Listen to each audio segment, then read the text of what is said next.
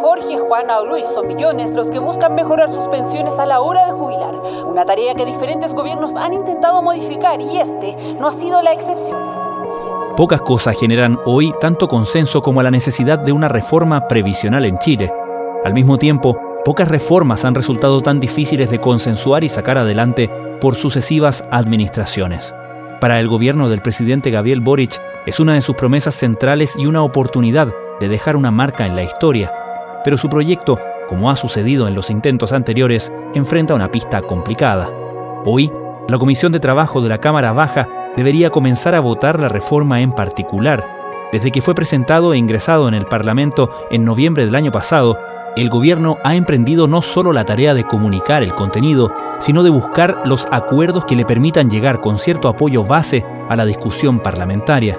En el camino, las negociaciones han dado cuenta de los cambios en la correlación política de las fuerzas, particularmente tras las elecciones constituyentes de mayo, y en la consecuente disposición de la oposición o parte de ella a negociar los puntos que generan más disenso, entre ellos el destino del 6% de cotización extra que el gobierno propone llevar a un mecanismo de redistribución y la oposición busca encauzar hacia las cuentas personales. Para el gobierno no hay tiempo que perder. De todas maneras, el gobierno espera poder también acelerar ahora su tramitación porque hay una ventana de tiempo antes de las próximas elecciones. Por eso mismo es que este es el momento en que ellos ven que hay que apurar el proyecto y así lo han hecho hasta ahora, al menos las conversaciones las han acelerado en las últimas dos semanas sobre todo. Mariana Marusic, periodista de Pulso de la Tercera, nos explica hoy en qué pie llega la reforma previsional del gobierno a la votación en particular.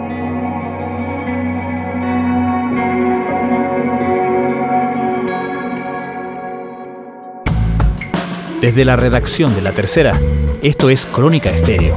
Cada historia tiene un sonido. Soy Francisco Aravena. Es martes 4 de julio. En la Comisión de Trabajo es en el único lugar donde ha estado radicado por ahora eh, la reforma previsional se recibieron expertos, hubo varias audiencias donde asistieron técnicos a presentar su postura respecto del proyecto y en enero de este año se votó en general la reforma en esa comisión, donde se aprobó la idea de legislar la reforma previsional. Luego los parlamentarios se fueron justo al receso legislativo y desde entonces la verdad es que no ha habido mucho avance y de hecho no se ha citado nuevamente a ninguna sesión de la comisión para ver la reforma previsional. Eso hasta esta semana, donde ahora se espera que se retome la tramitación en particular del proyecto y al menos se pueda fijar un cronograma de cómo va a seguir esto hacia adelante, ver cuándo va a empezar y terminar la votación en particular del proyecto, en momentos en que el gobierno también está negociando en paralelo al menos con RN. Han habido ya dos intentos de reforma y los dos fallidos. Entonces, que falle este creo que sería una vergüenza nacional y, y agregaría una dosis importante, yo diría, de irritabilidad en la ciudadanía. Sería un fracaso para el gobierno, pero mayormente sería un fracaso para el país que no tengamos una reforma de pensiones ¿Qué pasa ahí? ¿Por qué la conversación del gobierno ha sido o ha parecido tan parcelada? ¿Por qué, por ejemplo, la reunión del viernes pasado fue solo con diputados de Renovación Nacional? Justo después de la aprobación en general del proyecto y cuando vino el receso legislativo, Ahí hubo un par de meses en que se formó un comité donde se juntaron varios partidos junto con el gobierno para ver de qué manera o qué tipo de consensos o líneas rojas habían respecto a la reforma previsional. ¿Eso fue en el verano? Eso fue en el verano, o sea, en realidad iba a ser en el verano, se empezó a postergar y se realizó un poco después de la votación en general, ocurrió. Y ahí se sumaron varios partidos, como el Partido de la Gente, la Democracia Cristiana, del oficialismo también, pero se restó Chile Vamos y los republicanos. No acudieron a ese comité, desde el gobierno los han invitado a conversar y ahora recién el gobierno se ha sentado a conversar con RN, ya llevan dos reuniones oficiales de los tres diputados que componen la comisión de trabajo que son de RN con el gobierno para hablar justamente de cómo pueden llegar a algún tipo de acuerdo. La primera reunión que tuvieron fue respecto de la división de la industria, la reorganización industrial que propone el gobierno en la reforma previsional, y la segunda reunión fue la que se realizó el viernes pasado, que era respecto de la distribución del 6% de cotización adicional. ¿En esto podemos leer entonces que la oposición no está actuando en bloque? Así es lo que se ha visto al menos hasta ahora, porque Chile Vamos había presentado una propuesta conjunta al gobierno, pero al momento de conversar, el RN ha sido el que se ha sentado en el último mes a hablar con el gobierno, no así la UDI ni el resto de la derecha. Y de hecho, el jefe de bancada de RN el viernes dijo que van a presentarle esta semana al gobierno una propuesta de ellos Van a ver si se va a sumar la UDI, republicanos y otros partidos que no son del oficialismo, como el Partido de la Gente, por ejemplo, o independientes. Pero de no ocurrir, lo que dicen en reserva al menos los parlamentarios es que se la van a presentar al gobierno igual, porque básicamente el gobierno les pidió, para poder seguir conversando, que ellos presenten una propuesta dado que ellos no han recibido nada, digamos, desde que presentaron la reforma previsional. Eso es lo que han dicho hasta ahora, pese a que sí hay una propuesta en términos bien generales, con algunas líneas que planteó Chile Vamos, pero no se han sentado a conversar en particular sobre esos temas. Claro, es importante mostrar cómo se distribuye esto para entender la importancia del pilar de la seguridad social, que es lo que se incorpora en función de eh, los países de la OCDE. El 83% de los países de la OCDE, sus sistemas de pensiones se basan en los pilares de la seguridad social. Entonces está el componente de ahorro individual, eh, lo segundo es la seguridad social, que se basa en el aporte nuevo que se va a crear de los empleadores y las empleadoras, y el pilar cierto solidario, que es, que es el aporte del Estado, que se financia con impuestos progresivos, es decir, que los que tienen más pagan más y el Estado con eso financia la PGA actual y la que se pretende aumentar. ¿Qué cosas del proyecto original presentado en noviembre por el gobierno han de alguna manera cambiado o se han abierto en la discusión durante estos meses? Son principalmente dos cosas. Una, respecto a la reorganización industrial, el gobierno proponía separar la gestión de la inversión de los fondos de pensiones de la administración de las cuentas, la recaudación de las cotizaciones, etcétera. Es decir, dividir lo que hoy día hacen la AFP. Claro, dividir las funciones que hoy cumplen la AFP en dos y dejar solamente que los privados puedan participar en la gestión de la rentabilidad de los fondos, donde también se crea un ente público, pero además se creaba un ente público que en realidad no se creaba, era el IPS, el actual Instituto de Previsión Social, que se reforzaba que es el llamado APA en la reforma previsional, que iba a ser el encargado de todas estas otras funciones que hoy cumplen las AFP. Es decir, de recaudar los fondos, de pagar también las pensiones y también de administrar todas las cuentas individuales de las personas. Ese ente público, que iba a ser la cara visible frente a los afiliados, en todo sentido, ahí ha recibido bastantes críticas desde la oposición y el gobierno ahí se abrió a que no sea un ente público el que se haga cargo de, esto únicamente, sino que, por ejemplo, han planteado ellos varias opciones, varias alternativas que se pueden sondear con, dependiendo de lo que quiera el resto de los parlamentarios. Por ejemplo, licitar todas estas funciones para que las haga un ente privado, tal como ocurre hoy con la AFC, el administrador de fondos de cesantía. Eso es una opción. El ministro Mario Marcel dijo también en el Chile Day que se podría hacer, por ejemplo, un joint venture entre los actores que participen en este mercado. O puede haber una plataforma que sea la cara visible tipo Amazon, puso él como ejemplo. Hay muchas opciones ahí que se están evaluando y que también se las propusieron a los parlamentarios de RN. Y ellos de esa reunión, que fue la primera que sostuvieron con el gobierno, salieron bastante conformes. Al menos vieron bastante disposición del diálogo. El segundo gran cambio al que se abrió el gobierno es justamente respecto de la distribución del 6%. El gobierno destinaba todo ese 6% a cuentas nacionales, iba a ser una especie de seguro social con esa cotización de manera intra e intergeneracional para los actuales pensionados y para los futuros, beneficiando más a las mujeres, etc. Ahora el gobierno lo que propone es básicamente acercarse un poco más a lo que quiere Chile Vamos. Chile Vamos quiere que todo ese 6% vaya a las cuentas individuales. Y el gobierno ahora por primera vez se abrió a que al menos una parte de esa cotización adicional pueda ir a las cuentas individuales. Lo que propuso en particular el gobierno el viernes pasado fue que dos puntos de ese 6% vaya a cuentas individuales y que el otro 4% se destine para pagar todos estos, va a ser una, una, especie de seguro social, como le llama el gobierno, para pagar todos estos beneficios que ellos querían para las mujeres, para los actuales y futuros pensionados, etc. Creo que sería útil aclarar el concepto de cuentas nocionales y en qué minuto empezó a ser una frase resistida. Mira, el concepto de cuentas nocionales en el país empezó a hablar de esto recién durante el gobierno del expresidente Sebastián Piñera. La oposición de ese momento, el actual oficialismo, lo propuso como una idea para generar estos seguros sociales. Era una idea que la evaluó el gobierno en ese momento y que no se terminaron por decidir si la impulsaban o no.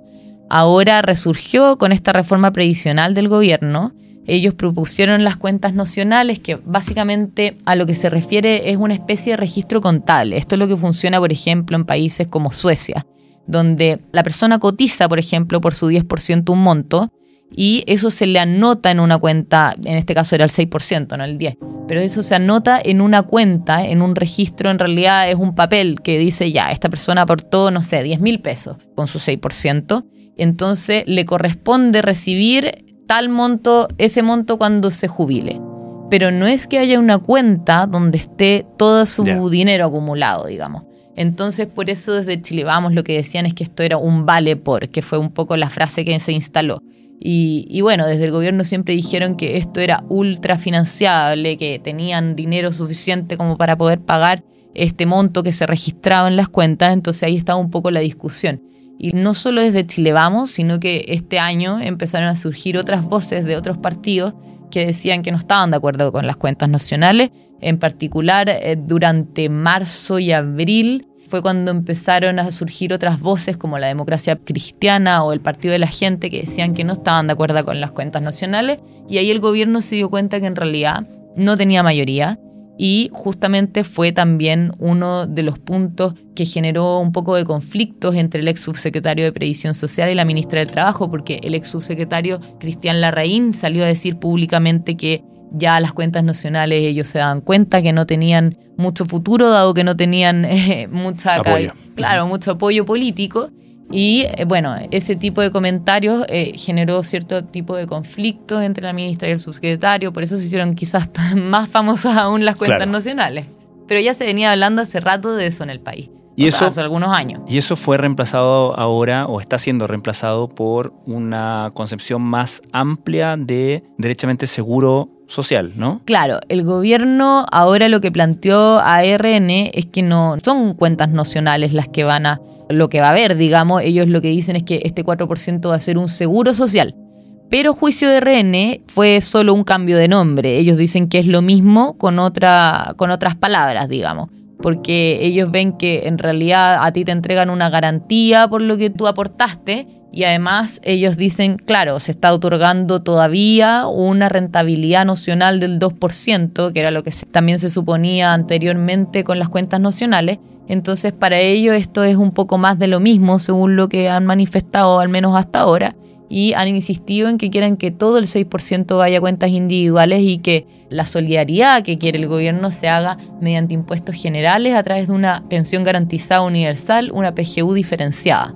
Chilenos y chilenas, uno de los deberes que tenemos como país es poder mejorar ya la jubilación de las personas mayores. El gobierno propone aumentar la cotización de un 10 a un 16%. La bancada y el sector de Chile Vamos decidió no participar en esta reunión, que se está preparando una alternativa, una propuesta de reforma. Bueno, en primer lugar quisiera partir valorando la presencia de quienes sí asistieron a la constitución del comité de expertos que busca llegar a un buen acuerdo en materia de reforma previsional. Esos recursos son de los trabajadores con independencia que provengan de los empleadores. Por lo tanto, es una reforma que no sintoniza con el sentido común. Creo que no podemos eh, asumir compromisos de gasto sobre la base de ilusiones o cálculos eh, a la carrera. Claro, porque cerca del 40% de la PGU habría sido financiada con la reforma tributaria. No hay razón alguna para seguir dilatando una discusión tan relevante para el Congreso y para todo el país. Necesitamos pronto ya zanjar esta deuda histórica que tenemos con nuestros pensionados actuales y también con las futuras generaciones y empezar a evolucionar hacia los sistemas de los países desarrollados, que son estados de bienestar.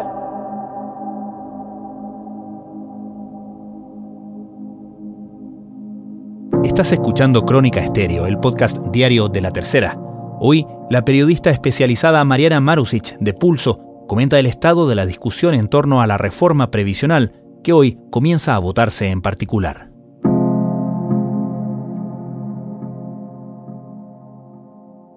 Ahora ¿Qué percepción existe en la industria actualmente de las AFP sobre cómo va a quedar el mercado considerando los puntos en los que ya hay acuerdo? Sí, desde la AFP hay algunas que son bastante tajantes en decir que no participarían de este mercado en caso de, que cambie de esta manera la industria, digamos, donde ellas solo puedan hacer la gestión de las inversiones y otros son más cautelosos al decir que hay que analizarlo en su mérito y que van a decidir los controladores finalmente eh, si es que deciden seguir o no.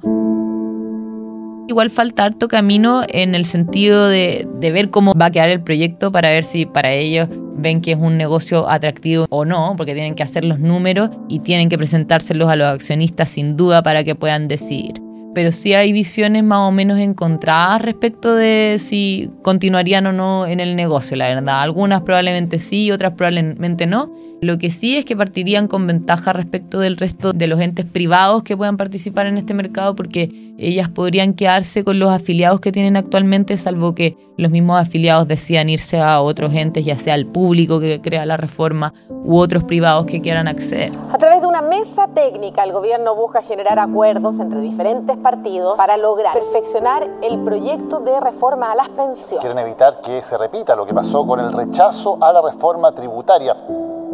¿Cuáles son los plazos en la línea de tiempo de la tramitación de esta reforma? Eh, ¿Cómo debería ir avanzando si es que avanza? Queda mucho camino por recorrer. Recién esto está en la Comisión de Trabajo de la Cámara de Diputados. Es la primera comisión en la que está este proyecto. Después debería pasar probablemente por la Comisión de Hacienda de la Cámara de Diputados, porque esto también requiere de, de recursos fiscales, la pensión garantizada universal, que acá se busca subir después tiene que aprobarse en la sala de la Cámara para después pasar al Senado y iniciar el mismo camino que recorrió en la Cámara. O sea, de nuevo tiene que pasar por la Comisión de Trabajo del Senado, Comisión de Hacienda del Senado, Sala del Senado y en caso de que hayan cambios respecto de lo que aprobó la Cámara, iría una comisión mixta. De todas maneras, el gobierno espera poder también acelerar ahora su tramitación porque hay una ventana de tiempo antes de las próximas elecciones. Entonces, por eso mismo es que este es el momento en que ellos ven que hay que apurar el proyecto y así lo han hecho hasta ahora, al menos las conversaciones las han acelerado en las últimas dos semanas sobre todo. Eh, y se espera que siga así en las próximas semanas también.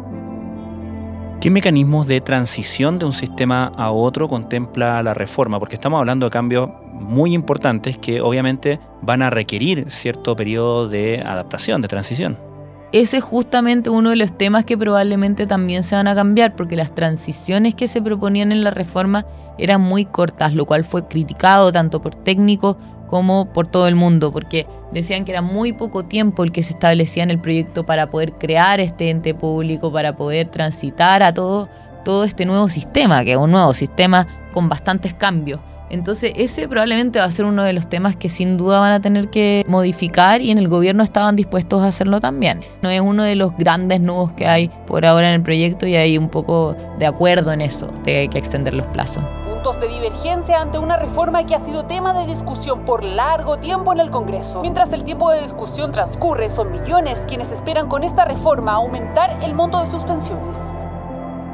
En todas estas conversaciones donde, como hemos constatado, el gobierno se ha abierto en ciertos temas que originalmente no, no estaban planteados así en la reforma, ¿qué sabemos que ha pasado con la base de apoyo en el oficialismo? Porque me imagino que el gobierno también tiene un margen ahí donde moverse y donde no moverse, ¿no? Sí, también hay un margen donde moverse, por supuesto. No pueden ceder todo eh, lo que quizás el gobierno quisiera porque también tiene que dejar contexto al oficialismo. Y del oficialismo hasta ahora han sido bastante cautos y al menos en sus declaraciones ellos han insistido en que acá se requiere más solidaridad, se requiere seguro social y sobre todo también que llegue algún apoyo, eh, alguna pensión extra, digamos, a los actuales pensionados. Esas son algunas de las cosas, bueno, y no más AFP también se repite bastante en los discursos del oficialismo de, no entregarle más cosas a las AFP, digamos, y el tema de la división de la industria para ellos es algo bastante importante. A seguir firmando para que le demos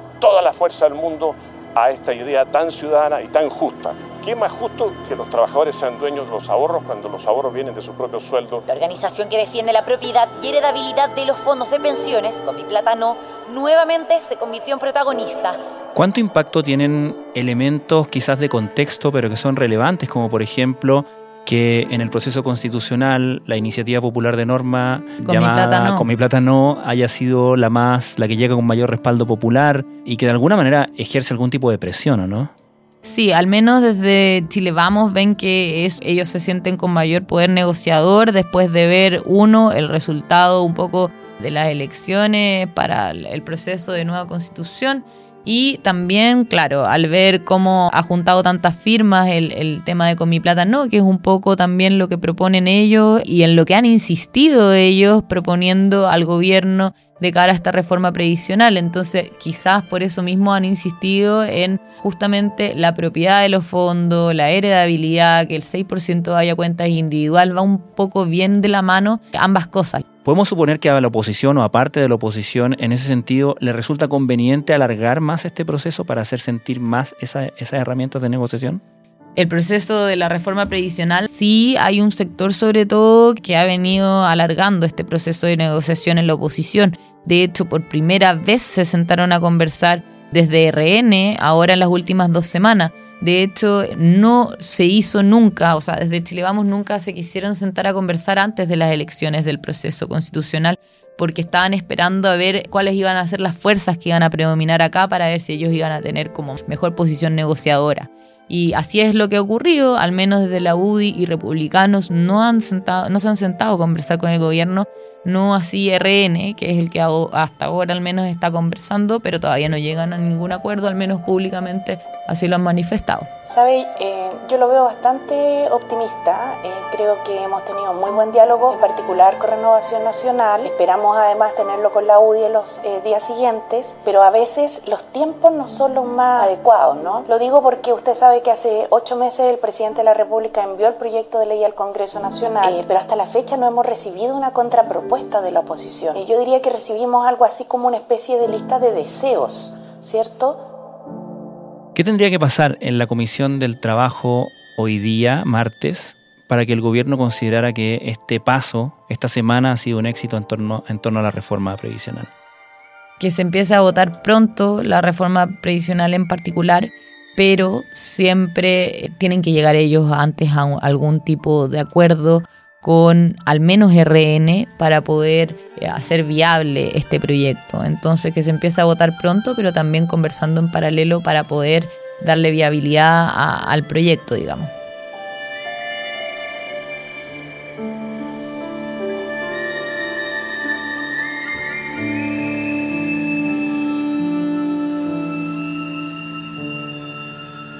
Mariana Marusic, muchas gracias.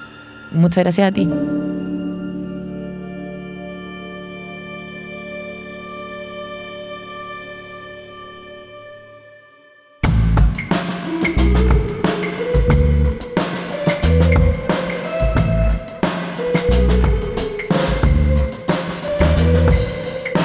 Crónica Estéreo es un podcast original de La Tercera.